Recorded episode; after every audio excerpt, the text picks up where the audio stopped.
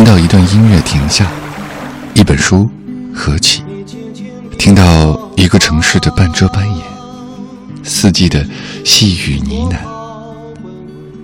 走了那么远，不是为了看风景，而是为了去天地的尽头，会另一个自己。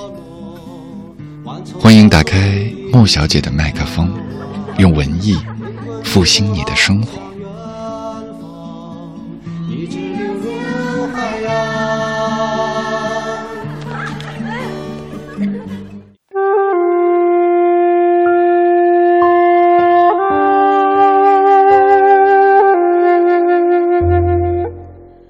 湖，作者朱自清。白马湖在永绍铁道的一亭站，是个极小极小的乡下地方。在北方说起这个名字，保管一百个人，一百个人不知道。但那却是一个不坏的地方。这名字先就是一个不坏的名字。据说从前有个姓周的骑白马入湖仙去，所以有了这个名字。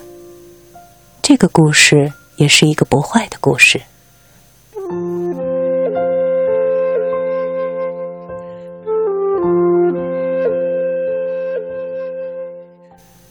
白马湖并非圆圆的或方方的一个湖，这是曲曲折折、大大小小许多湖的总名。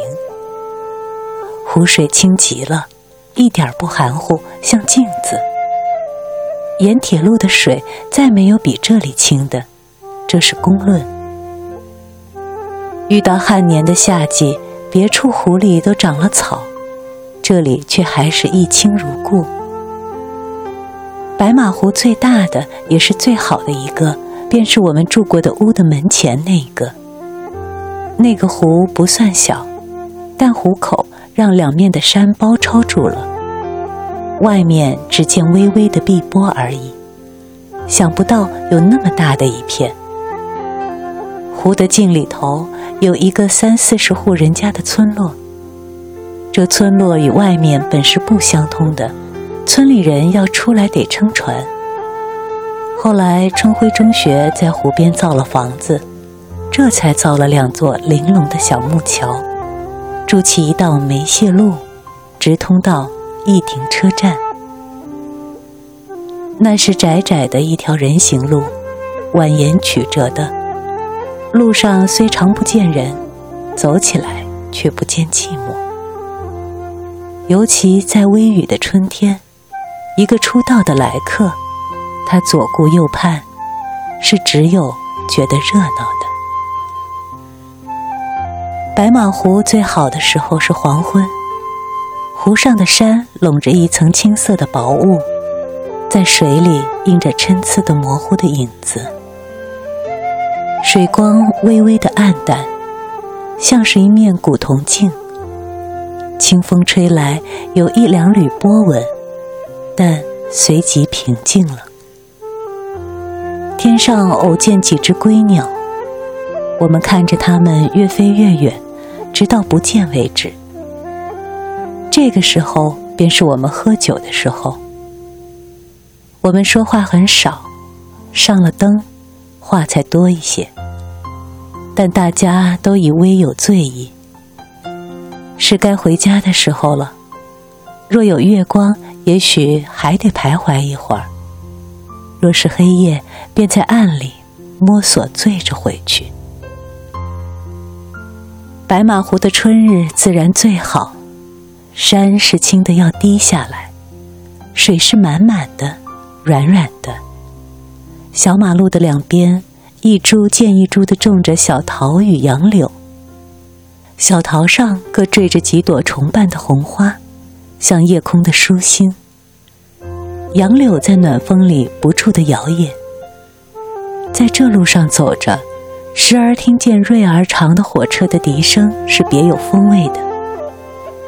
在春天，不论是晴是雨，是月夜是黑夜，白马湖都好。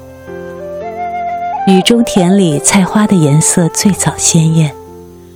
黑夜虽什么也看不见，但可静静的受用春天的力量。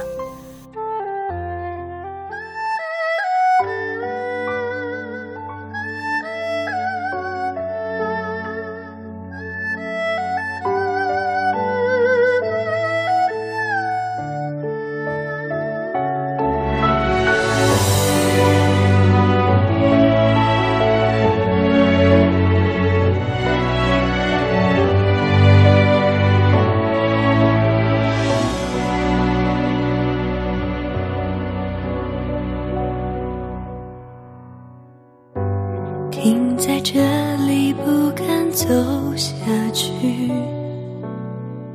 让悲伤无法上演。下一页，你亲手写上的离别，由不得我拒绝。这条路我们走得太匆忙，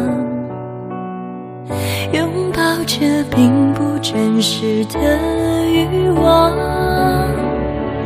来不及，等不及回头欣赏，木兰香遮不住伤，不再看天上太阳透过。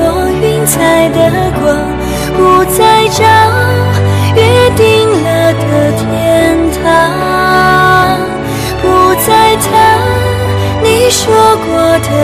间世事无常，借不到的三寸日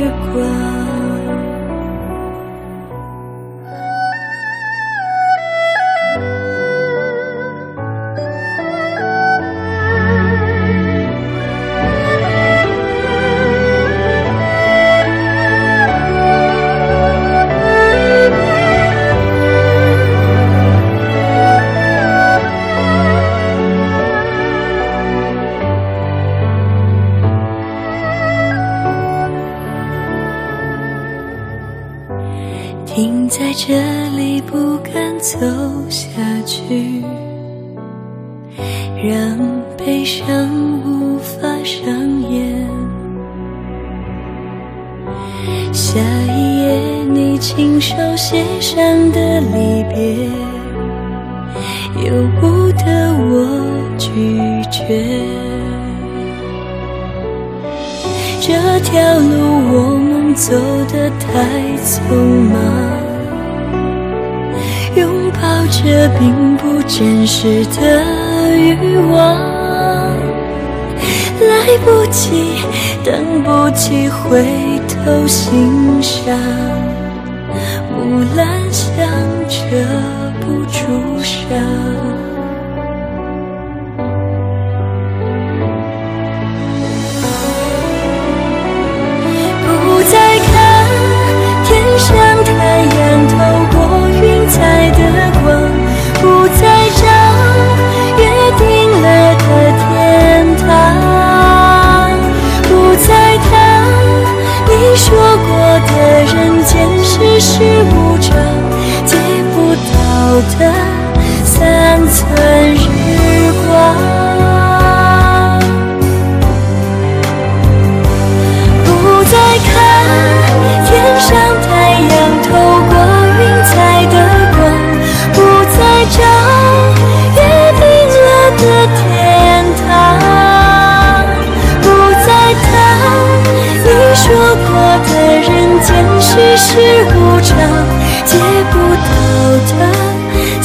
存。